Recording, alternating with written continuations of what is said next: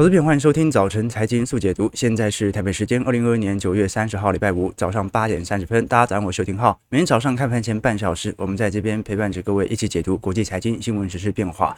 好，恐慌指数 VIX 昨天又开始高度的喷涨了。我们看到，我们有股市昨天标普又破底了。好，这一次的恐慌情绪持续在发酵当中。那么债市的抛售潮也是持续的。我们看到，好，昨天应该跌势最为明显的，尤其对于整条指数最有贡献就是苹果。苹果暴跌了接近五个 percent 哦，哦，这也是主要来自于市场对于苹果接下来的增产计划抱持悲观态度。那么台积电、ADR 等相关的苹果供应链哦，也是承受到波及了。好，这个中央台积电、ADR 跌了四趴，好，所以台子期尊夜盘哦就已经先跌两百点了啦。那我们就要看一下今天开低是肯定的啊，但是盘中会不会有一些官方的力道开始采取行动呢？或者啊，今天的股期式会议会不会金管会突然来一招？啊，奇奇怪怪的管制呢，值得大家来多做一些留意了。我们首先看到的 VIX 啊，是短期内大幅度的飙升。昨天道琼指数收黑了四百五十八点，标普大跌了二点一一 percent，这是今年以来收盘新低。纳指重挫二点八四 percent，这是两年以来的新低。费半则是狂泻了三点二九 percent。好，所以科技股的卖压始终占全值部位，因为比较大，好，所以下滑的幅度来的最为明显。不过好处是什么？好处是。啊，九月终于要结束了，是吧？九月撑了好久啊！九月份是过去历年来美国股市表现最为差劲的一个月份哦。那十月、十一、十二月啊，通常是美国第四季的消费旺季哦。从股市惯性来看的话啊，拉的这可能性是比较高的啦。各位其实也要这样想啦，如果这真的是一个长熊哦，每天这样跌哦，下个月。哦，道琼就归零了啊，是不可能这样跌的哈。就说，就算它是长熊哦，啊，通常都是跌一段会有适度的反弹，不过前高的反弹才会引起新一波的套牢量来持续下杀。要不然哦，如果真的每天这样跌，跌超过两个礼拜。那么完全一定是末阶段啊，这一定是恐慌急速增加，到时候会伴随着量缩，最终空头就这样结束了啊。所以真正的空头哦，我们所看到的这种急跌的现象，反而不会维持太久。然后通常你像九月份杀那么重哦，哦，这个如果以标普来看的话，跌势快要超过十趴了，在这种状态底下。很容易就会引起新一波的反弹，当然它到底是回升还是反弹，我们要依据到时候的去库存的状况来做一些判定。但至少可以承认的一件事情是，短线上这个乖离杀的幅度是有一点大的哦。我们继续往下看，昨天所公布的两项经济数据，一项。啊，是美国商务部正式公布第二季的国内生产毛额 GDP 的终值年减率是负零点六 percent 啊，也就是说啊，其实很早之前我们就已经断定第一季和第二季已经算是进入技术性衰退了，连续两个季度呃负增长嘛，啊季减年率啦。负增长啊，但是从年增率来看呢，我们还是要理解哦，本来第一季、第二季啊，面对去年第四季的水平本来就比较高。好，所以一二季的走缓完全不代表今年一二季大家过得不好啊，真的过得不好应该是第三季、第四季的时候哦。好，所以连续两个季季度出现萎缩，的确符合市场对于技术性衰退的广泛定义，但是真实的萎缩状态其实还是要看就业市场。那就业市场到目前为止还是非常乐观的哦，包括昨天所公布的初领申请失业救济金人数哦，啊，已经下滑到十九点三万人，创了五个月来的新低哦。观众朋友，现在。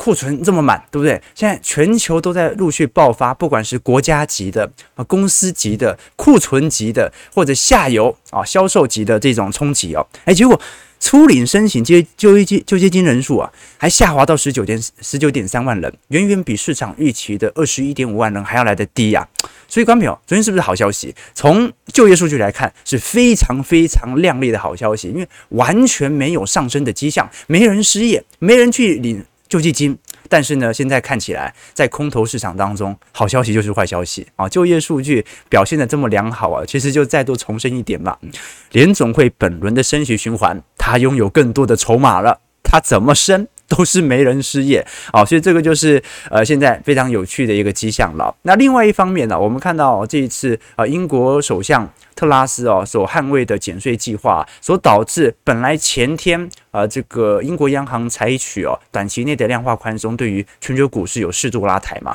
啊，但是因为特拉斯的坚持自己的减税政策，导致昨天英美殖利率再度的走高，十年期美债殖利率回到三点七八 percent 附近哦。那债市近期虽然波动幅度很大，可成交量非常非常低哦哦，有一点流动性偏低的问题哦。好，再这么低下去，那么很有可能到时候就非常有趣的迹象啊，就全球在升息抗通膨啊，但是央行在偷偷放水啊，刺激流动性这种现象啊，这两项政策原本就是违背的嘛。啊，所以现在全球还在进行大幅度量化宽松的，大概是两大经济体啊。一个是中国人民央行，另外一个就是日本央行嘛，啊，那么这两个央行一直都在持续进行 QE 啊，来拯救内部的需求疲惫哦。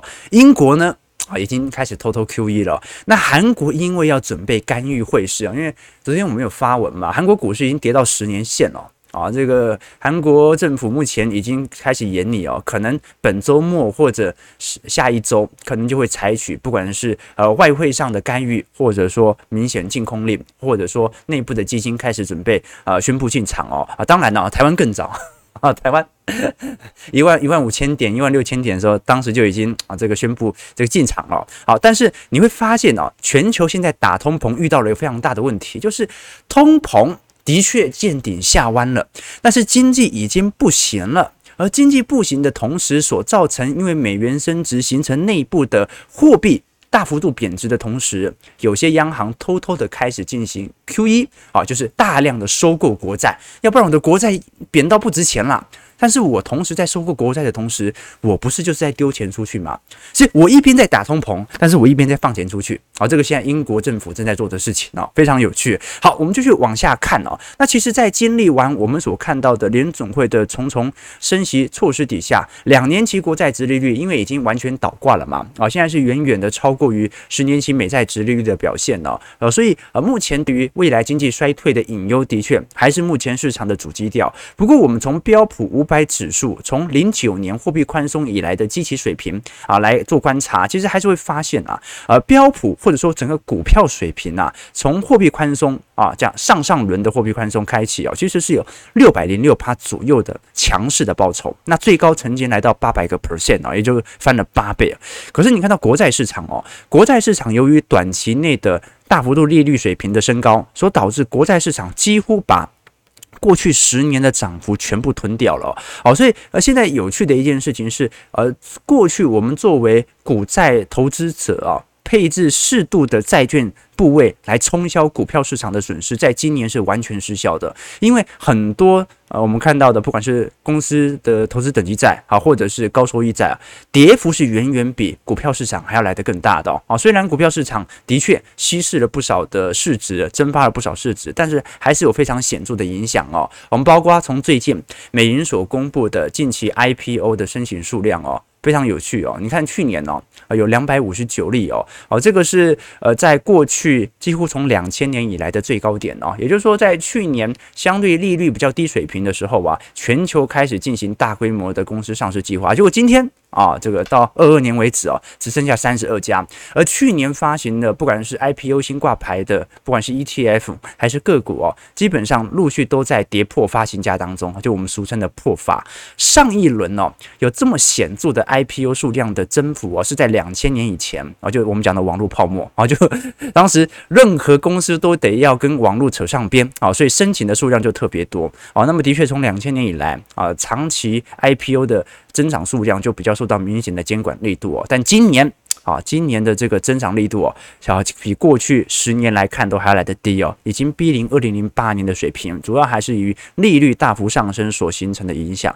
那近期国债殖利率哦，其实我们也看到了啊，这个恐慌 VIX 呃总这个国债的恐慌指数其实也是在持续的上升当中。但是恐慌归恐慌啦，恐慌就会有更低的价位，更低的价位它就会吸引不管是周期投资者或者是本来是空手的投资者哦，它都没有太大的问题。股票本来就是有涨有跌，但是最大的问题是什么？最大的问题是流动性的问题。流动性一旦股票交易不出去，或者债券交易不出去，这个联总会的干预，它可能是迟早的事情。我们包括从近期哦，市场开始反映这种。经济衰退隐忧对于各大资产所反映的程度啊，其实反而市场上呃呃认为本波的下跌，老实说啦，已经尽可能去反映衰退的程度。我们以标普五百指数来看哦，橘色线是八月份的呃反应水平哦，白色线是九月份的反应水平哦。好，这张图表示市场上正在预估目前标普的。下跌幅度反映接下来经济衰退的幅度啊，其实已经来到九成二了。哦也就是说，呃，因为老实说啦，你就算翻开现在当下的美国股市的财报表现都不算差劲，利润率也没有非常显著的下滑。我们现在看到的坏消息都是，呃，这些。企业把明年的财测调很低，老师刚刚可以理解哦。现在基本面其实也没有特别差，你看台积电的财报就可以完全理解了哦。现在你看不到任何这个悲观的数据哦。但是现在大家担心的是明年的经济衰退导致今年的所发布的财测开始下调，所以现在有趣的一个情况是哦，市场反而有九成二的几率认为已经反映了。明年即将到来的经济衰退哦，那包括贵金属价格更是反映了九成六。所以有趣的一个情况就是，呃，到底现在我们所面临的股票市场、债券市场、大宗资产商品的走跌，到底反映了多少呢？我觉得啦，哦，也不一定要完全的从市场的几率图来做判断，也可以直接从历史的周期乖离来做变化。然后你可以把它跟过去库存周期水位来进行一些对照，对照完之后做一个保险的预估。把它当成零七年、零八年嘛，把它当成两千年嘛。假设它是一个三年期的长熊，那么你当然可以做一个相对保守性的规划，你把资金分成三等份嘛，每年投，对不对？三年投完啊。那如果到第四年熊市呢？啊，那过去历史还没有发生，当然。啊，以前没发生过的，不代表现在不会发生。但是至少你可以把它媲美，做一个比较保守性的资产的想象空间，其实都是 OK 的啦。其实，在剧烈的市场波动当中哦，大家应该会发现呢，蛮容易遗失方向的啦。啊，比如说德银最近所公布的一场呃这个一篇报告，我觉得特别有趣。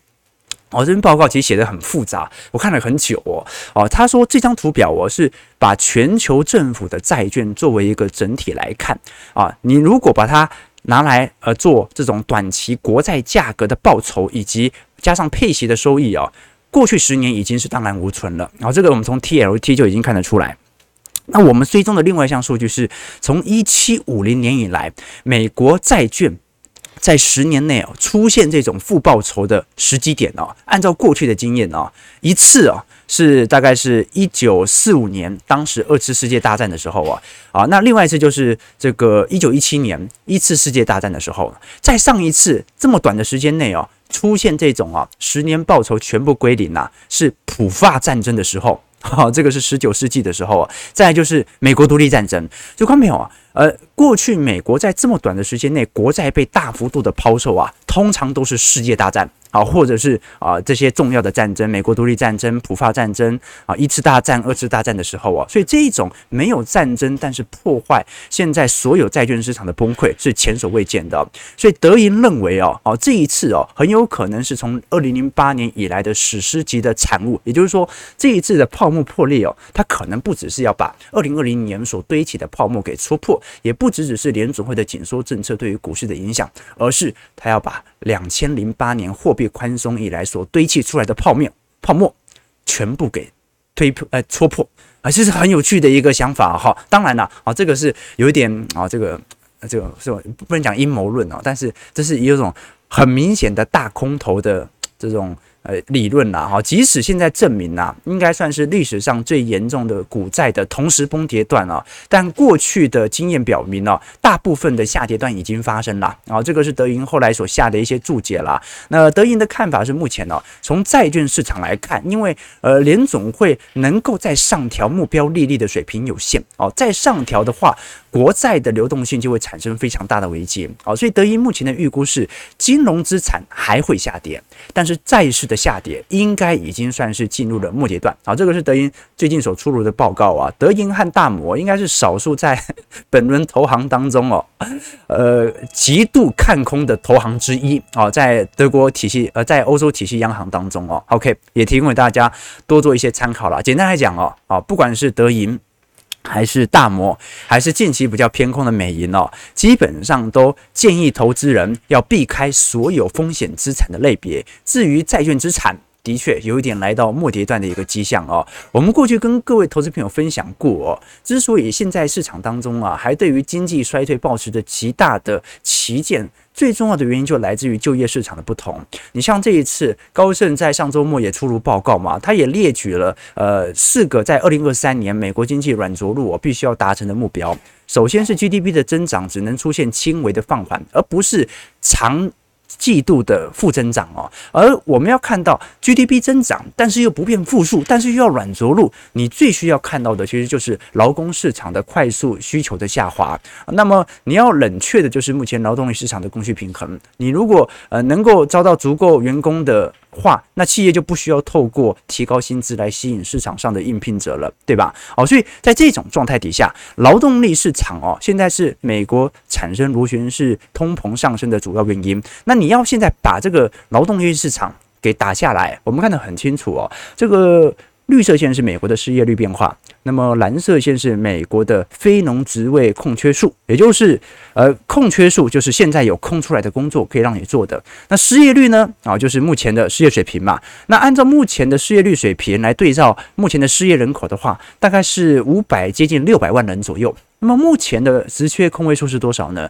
大概是一千出万人左右。哦，也就是说，这六百万人就算全部去工作，大概还有五百万的工作找不到人做。所以最重要的目标就是要打击这些招聘方位。那么另外一部分人，另外一个办法就是要尽量让多一点人回来工作。哦，就我们确实知道，现在有很大一部分的成年人正在回归工作岗位哦。可是我们过去也跟各位提过哦，目前可能是就业形态的大幅改变哦。这个回到原本工作岗位的人数是非常非常少的。哦，那在这种状态底下，就导致了。哦，就是职位空缺数一直很高，一直很高，所以接下来我们要来观察的一个方向就是，随着整个经济的走皮，劳动力市场能不能产生一个持续下行的格局？那也许，呃，这一次的初领申请失业救济金人数啊，它就一个，它就是一个不是太好的讯号，它暗示着你没有人来申请失业啊，但是他有没有回去工作呢？这个也很难说。OK，值得大家来多做些留意。好，我们看一下美国股市的表现，道琼工业指数下跌。四百五十八点，一点五四 percent，是在两万九千二百二十五点。标普下跌七十八点，二点一 percent，是在三千六百四十点。好，这个破前低了。纳指下跌三百一十四点，二点八四 percent，收在一万零七百三十七点。费半大跌七十九点，三点二九 percent，收在两千三百四十七点。那科技股大天王了，昨天脸书跌了三点六 percent，阿帕贝二点六，Amazon 跌二点七。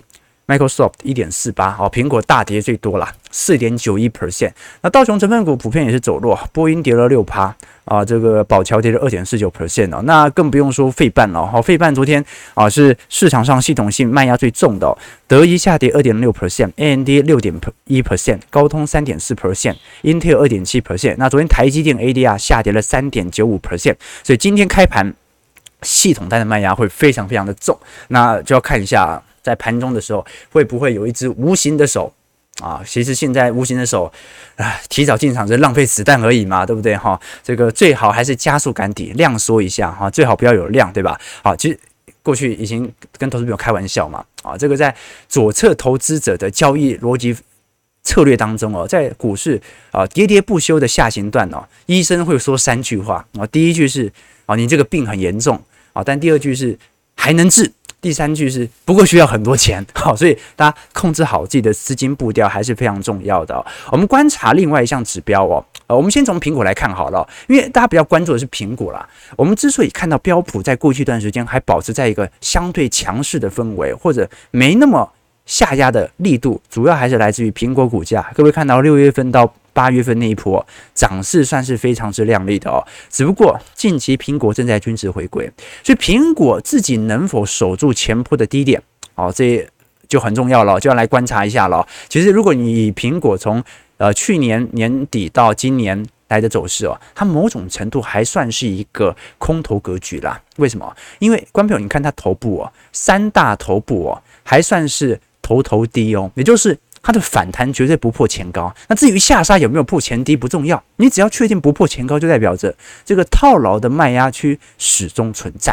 好，我们继续看另外一档股票哦，是 CarMax，CarMax 是美国最大的二手车的零售商哦，啊，那最近财报表现出来啊，利润居然衰退了五成以上。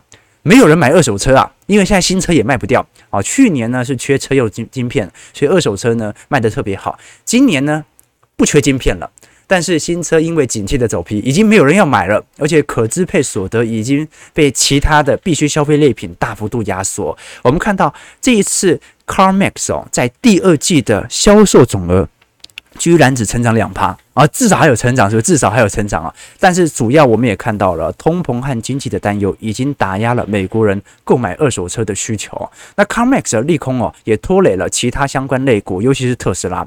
特斯拉昨天崩跌了六点八 percent 哦，值得大家来多做一些关注和留意哦。其实我们看到近期大家比较关注的国际系统性的危机，其实是来自于英国的问题了。好，因为特拉斯这一次哦，坚持要进行减税政策啊，来表态到底哦。但是我们也很清楚嘛，哦，这种减税政策，看似有利于资产阶级哦，实则对于资本市场的伤害来得更大啊。特拉斯保守派啦，然后偏右派哦，本来就会采取一些放松监管的政策，可是现在这个时机点进行减税政策，无疑就是进行啊货币政策上的干预啊，来购买更多的国债嘛。哦，毕竟你的税收减少之后啊，你的政府开销短期内不可能改变啊，不可能跟着减少哦。那你要如何填补这个缺口啊？国债就必须持续的举债，同时间呢，必须要大量的啊进行市场上的这种资金的宽松，所以在这种状态底下就非常有趣了。我们看到，在整个美元指数今年以来的涨势已经高达两成二了。你看加币哦、澳币哦，跌幅都有接近十一成左右啊。那台币贬贬值也蛮凶，台币现在贬大概有一成五哦，相对于美元，欧元贬了一成八，那么英镑是跌了两成二哦。哦，观众朋友你要知道哦。你看最底下这条哦，日本日币哦，今年以来跌了两成三，但是日币贬到这种程度，它是大规模量化宽松的后果才是两成三呢。英国。都还没有开始正式宽松，英国过去还升息升这么久，诶，它的货币已经贬到两成二了哦，所以不管是脱欧的影响哦，还是短期内对于英国金融体系的极度不信任哦，都形成明显显著市场上的资金抛售啊，值得大家来多做些留意和观察。好，那我们另外来聊一个地方啊，因为英国我们过去几天其实跟各位追踪过大概的状况为何了，其实也是问题重重啦。但是我们把焦点移过来聊一下韩国的方向。其实英国还有一项数据可以聊了，忍不住跟大家聊哦。昨天观察到这张图表哦，这张图表是英国的零售商的啊、指数变化哦，啊，这个已经快要挑战 二零二零年的低点了。也就是说，目前的整个消费情况几乎比二零二零年啊当时的疫情封控措施的消费情绪还要来得更加低落哦。啊，这个观众可以理解哦。啊，这个与其这个新冠肺炎所导致的封城啊，大家还宁愿不要。看到现在通膨的现象，对吧？好，另外一个我们所看到的是韩国市场的表现啊。我们之所以多聊一下韩国市场，是因为韩国目前的在整个东北亚的经济形势是岌岌可危哦。我们国昨天跟各位提到说，韩国不但是股市跌破十年线，而且韩国随时都要出炉禁空令，政府已经放话了。同时之间，韩元现在有百分之八成左右啊，百分之八十左右的啊这个韩元的空头部位都掌握在外资手上。也就是说，韩国现在的货币爆贬哦，因为跌幅已经来到两成六了，很明显开始受到国际资本的狙击。好，那么韩国政府是非常担心会九七年金融海啸风暴再度上演哦，所以现在采取了一系列的监管措施哦，以防再度受到海外资金的狙击。好，所以这个是值得大家来多做一些关心和留意的哦。这个韩国经济体制其实跟台湾算是蛮像的哦。那我们来观察韩国昨天所公布的最新的企业库存增速哦，已经创了十年来的呃增速最快。也就是说，韩国在短期内哦，我们看。收入最高的一百家公司的库存呐、啊，一年前是一百九十三兆韩元，目前已经飙升到了三百兆韩元哦，哦，几乎呃多了三分之一哦，好，这个是十年以来的最快增速哦。同时，我们看到韩国的科技巨头三星。库存目前是五十二兆韩元，较上期上年同期，就去年的现在哦，增长了五成哦，所以这个增长速度其实算是蛮快的哦。那么这种情况可能会持续的恶化，因为韩国观众，我们过去跟各位提到，韩国的贸易已经逆差了。韩国是出口大国，但韩国最近已经逆差了，这就说明一件事情哦，目前由于韩元的暴贬哦。也没有带动它的出口有任何增长的动能，反而目前库存不断的堆高，而进口海外的这种输入性通膨、必须消费类型的，不管是能源还是农作物啊，都对于韩国的经济体制产生了非常显著的伤害。好，所以你硬要说基本面哦，到目前为止，台湾还比韩国好不少啊，好不少啊。但是你说从股市面，这就有点担心补跌的效果了，对吧？好，我们来回来看一下台北股市的变化。台股昨天是跌升反弹回一万三千五百点，但今天破底是迟早的事情了。三大法人昨天仅仅只有小买七点一二亿哦，人上涨六十八点。那除了投信持续加码之外啊，外资呢，好也是持续的进行卖超哦。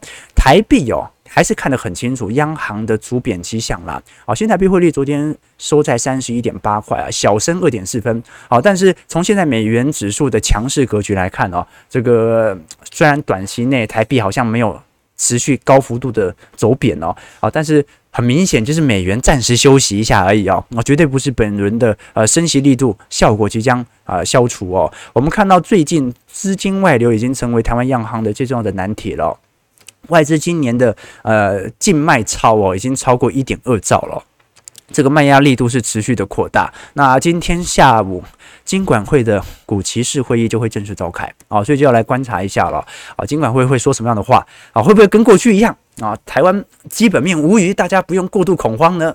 啊，或者是啊，大家这个多多祷告，这个关金操盘手，人家问阮清华说啊，这个股市跌这么重啊，通常会有什么纾压措施？他说祷告啊，祷告啊。所以，光平，我们一起祷告，祷告久了啊，这个空头就过去了，是吧？哈，好，我们观察三大法人的资金动向，呃，外资卖超是昨天卖了十三亿，连七天卖超。可是小台多空比的部分哦，光平其实观察到一个比较显著的迹象哦，小台到目前为止，其实整体看多的意愿哦，仍然没有减弱哦，哦，这就代表你看这一次的最为明显的多单格局哦，大概是在九月初的时候哦，从九月初到现在，台北股市。老实说也跌了不少了，但是这一波小台是全面的凹单，凹到现在哦，所以蛮有趣的迹象了。那我们来观察台积电的表现，台积电昨天是小跌零点八点哦，呃零点六八 percent 哦，但是问题是台积电昨天呃 ADR 已经跌了接近四趴嘛哦，所以今天要看一下呃台积电肯定是呃关股护盘的重要色彩之一啦啊，但是能够护多久啊？这一种在。基期相对高的区间进行护盘哦，是不是给了外资非常好的到货借口呢？值得大家来多做些留意哦。其实我们从近期的。几项新闻来看哦，对于台积电的这种利空引诱啊，是有一一慢慢的浮现的。现在唯一还没有出现的利空，就是台积电自己下调财测。哦，那么苹果是不发布财测了，所以你看不出来。但是台积电它通常会发布下一季到明年一整年的展望。哦，那但是到目前为止，台积电仍然没有释出任何悲观的言论。尤其我们最近也看到相关的新闻哦。晶圆代工龙头台积电哦，以通膨为由，向呃它的主要几大客户哦发出预计明年持续涨价的讯息哦，涨幅大概是三趴到六趴。但是最近大家看到新闻都有了解到嘛，最大的客户苹果已经非常明显表明会拒绝台积电的涨价了。那现在台积电是没有回应现在这些新闻上的纷纷扰扰了。好，但是呃现在业界的人员。业界的人士哦，都直言说，明年的台积电原本的策略是先进制程涨三趴，成熟制程涨六趴。那因为台积电本来在，各位应该还记得，去年的涨幅其实是很慢的哦。去年是联电都已经涨了，连中芯都涨了，最后台积电才慢慢涨，所以它涨幅的呃程度哦，或者说涨幅的速度是落后于其他同业的哦，堪称很佛心呐。但是到目前为止哦，台积电的客户哦，为了避免抢不到货，很。多的单都是从去年一路下到现在，可是去年大家的库存都稍微有一些疑虑嘛，所以现在反而这种状况啊，就是台积电要涨价啊，但客户不愿意接受，那不愿意接受，那我就要优先提供给那些愿意涨价的，可是都没人愿意接受涨价啊，这个是现在所面临的问题哦。我们从基期效果来做一些观察啊，台积电本一比啊，大概。其实还有大概十二倍左右哦，可是我们勘察到，包括美国的格罗方德哦，或者大陆一些华虹半导体啊，基期还是偏高的啦。所以台积电哦，其实当年度在二二年的基期下滑幅度，老实说算是蛮大的哦。就一家这么体质良好的企业来看的话啊，不管怎么说，现在的基期水位哦，相对于它该有的价值，肯定是有被低估的。也就是说，我们可以这样来做一个断定啊，台积电现在下杀。它是属于情绪恐慌性的杀盘和国际系统性的卖压。好，就是说按照一个成长股的角度哦，这种机器算是蛮便宜的啊，只不过我们不确定它会便宜多久。好，所以价值投资者、周期投资者或者动能投资者都有各自的看法。那最后我们聊一下各晶圆厂目前在美国建厂的这个一览表和速度啊，因为现在来观察，在整个美国的建厂。步调当中哦，好，现在有很多 杂志嘛、媒体嘛，都有传出目前建厂的速度非常之缓慢，而且是刻意缓慢。原因为何？因为大家的库存太多了。我们看台积电目前在亚利桑那州和凤凰城哦所进行的盖厂，大概呃去年上半年就动工了嘛，现在预估投产的时间是二零二四年哦。那现在市场传言有可能延到二四年末到二五年初。那三星是德州厂嘛，好，三星是现在才动工啊，那预估二零二四年投产，不过还。还没有揭露大概是呃什么样等级的制程，那预估也是五纳米。英特尔的亚利桑那州呃现在也是在去年九月份动土，二零二四年准备营运啊。但是现在最大的问题是，呃，台积电在扩厂格局当中，首先是遇到在招募员工的问题啦。观众朋友，我们看一下，现在台积电所开出的薪资范围跟英特尔所开出的薪资范围哦，基本上已经表明了未来四年你要招募到。员工的难度是很高、很很高的啊，原因为何？你看台积电目前在制造工程师的开出的薪资范围哦，大概底薪是六点六万美元啦啊，年薪啊，那大概就是一年呃，依照现在台币汇率三十一嘛，两百万左右，两百万左右哦啊，可是 Intel 的部分呢，就接近三百万哦，底薪嘛九万块美元啊，所以观众可以理解哦啊，现在亚利桑那最大的问题哦，就是亚利桑那州立大学哦，大部分的学生都已经被 Intel 挖走了，所以。现在台积电只能往高中生来做发展了啊，这个是面临最大的问题了。当然，这个是一个中长期的规划，短期内大家更为关注的是苹果销量的问题哦。其实我们昨天已经跟各位提到了，苹果本来在 iPhone 的出货量哦，预估啊大概就是每个季度啦啊，大概是呃一千一千多万只左右，一千到两千多万只哦。那通常第三季、第四季哦，卖出的速度会来的比较。高可能会来到两两千万只到三千万只哦，可是问题是我们现在看得很清楚，因为 iPhone 十四在中国手机销量啊出乎意料的大幅下滑，那是不是一个中长期的现象？还是由于现在短期内中国有一些风控措施，导致呃这个有些需求还没办法明显的被展现出来啊？这个是值得大家来多做些留意和观察的了。也就是说，利空满天飞啦，其实市场就这样嘛，空头时期啊，再好的利多。看起来就是利空。好，我们看台北股市下跌二百二十六点啊，跌幅一点六八 percent。预估今天量能又稍微有点放大了，大概有两千出亿左右。我们来观察一下啦啊，今天开低之后啊，呃，拉尾盘的可能性高不高？好像最近比较难哈啊，但是最近如果开盘收红，尾盘收跌的几率就很高了，对吧？好，我们看一下投资朋友的几个提问哦。先预祝各各位周末愉快了哈，不要不要太难过。OK，这个唐老大问小编都几点？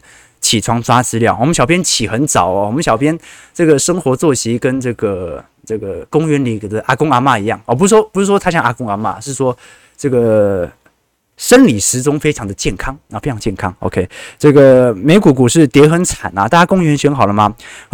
OK，啊，这个最近太阳有点大，我们下午再相见好不好？OK。小陈说：“现在公园不流行了，都直接选塔位，是这样子吗？”OK，猫摊劝说：“国安基金操盘手阮清华说，他是虔诚的基督徒，每天祷告可以把一天的压力放掉，交托给上帝，所以他不会把任何事情放在心上，每天把它放掉。”哦，关平，呃，你因为浩哥是无神论者了啊，但是。啊，我们一样都有自己舒压的方式嘛，对不对哈？就是看看冷笑话，其实牛熊就是这样子啦。好，观众朋友，呃，现在的跌幅，老实说标普也没有比二零二零年重啊。哦，所以你在短期内所遭受的这种情绪恐慌，绝对没有像二零二零年一样。怎么说呢？今年股票跌了很久，是真的，情绪大家不是特别好，可是会习惯，你知道吗？慢慢跌你会习惯的。那个二零二零年那种跌法才叫有点恐怖啊，就。我怎么跌那么快？怎么跌那么快？哎，等一下，哎，还没还没买，哎，等一下，就有这种感觉哦。所以今年的这种熊市哦，跟二零二零年那种急跌不太一样啊，那么什么时候我们看到类似二零二零年的急跌开始发生的时候，往往就伴随着市场上明显的量缩，那末跌段应该就已经开始发酵了。OK，这个今天忍耐一下，明天就不跌了。哈哈，哦，今天跌到一点半而已哦，不要紧张，跌到一点半，哦，夜盘继续跌，一盘一盘继续跌，OK，我保证明天不会继续跌，好不好？呃，年底大概还有五码要升，大概是两码三码了。OK，这个拜登祷告跟这个清华祷告哪个效果比较好？OK。OK，好，大家大家说我应该准备一个副频道，没有了，我们公正的、客观的讲了。好，的确，呃，这一次呃，央行对于市场上的关心。大家是给予祝福的啊，只不过啊，这个有时候也会担心，这个国安基金会不会如果资金太快投完，或者它所产生的利多效果太早的被稀释完啊，这也不是乐见的嘛。点火当然是好的啊，但因为距离十年线还稍微有一段距离嘛，啊，但也不能说是坏事啊。观众朋友，如果股市就盘在这种点位，盘一万三，盘一万四，就是给你硬跌不下去，哎，时间一久，十年线会上弯的。根本十年线在一万一千点嘛，你盘在这边一九十年线啦啦啦，给你拉到一万二、一万三，哎，那也是一件好事啊。好，所以也许这也是啊政府的一种态度嘛。如果十年线是一个国际资本或者台湾重要资本的重要支撑的话，那么就盘嘛，盘到十年线上来，哦，这也是一种策略啦。好了，早上九点零六分，感谢各位今天的参与和交流啦。市场很悲观。好，但是呢，就看你用什么样的周期，看你用什么样的尺度来看待现在的点位了哦。啊，这个三分钟可以很长，三年可以很短，看你用什么样的周期水位来看待现在。好，九点零六分，感谢各位参与，我就祝各位投资朋友看盘顺利，操盘愉快。我们就下礼拜一早晨财经速解读再相见，祝大家开开心心过好一个周末吧，拜拜。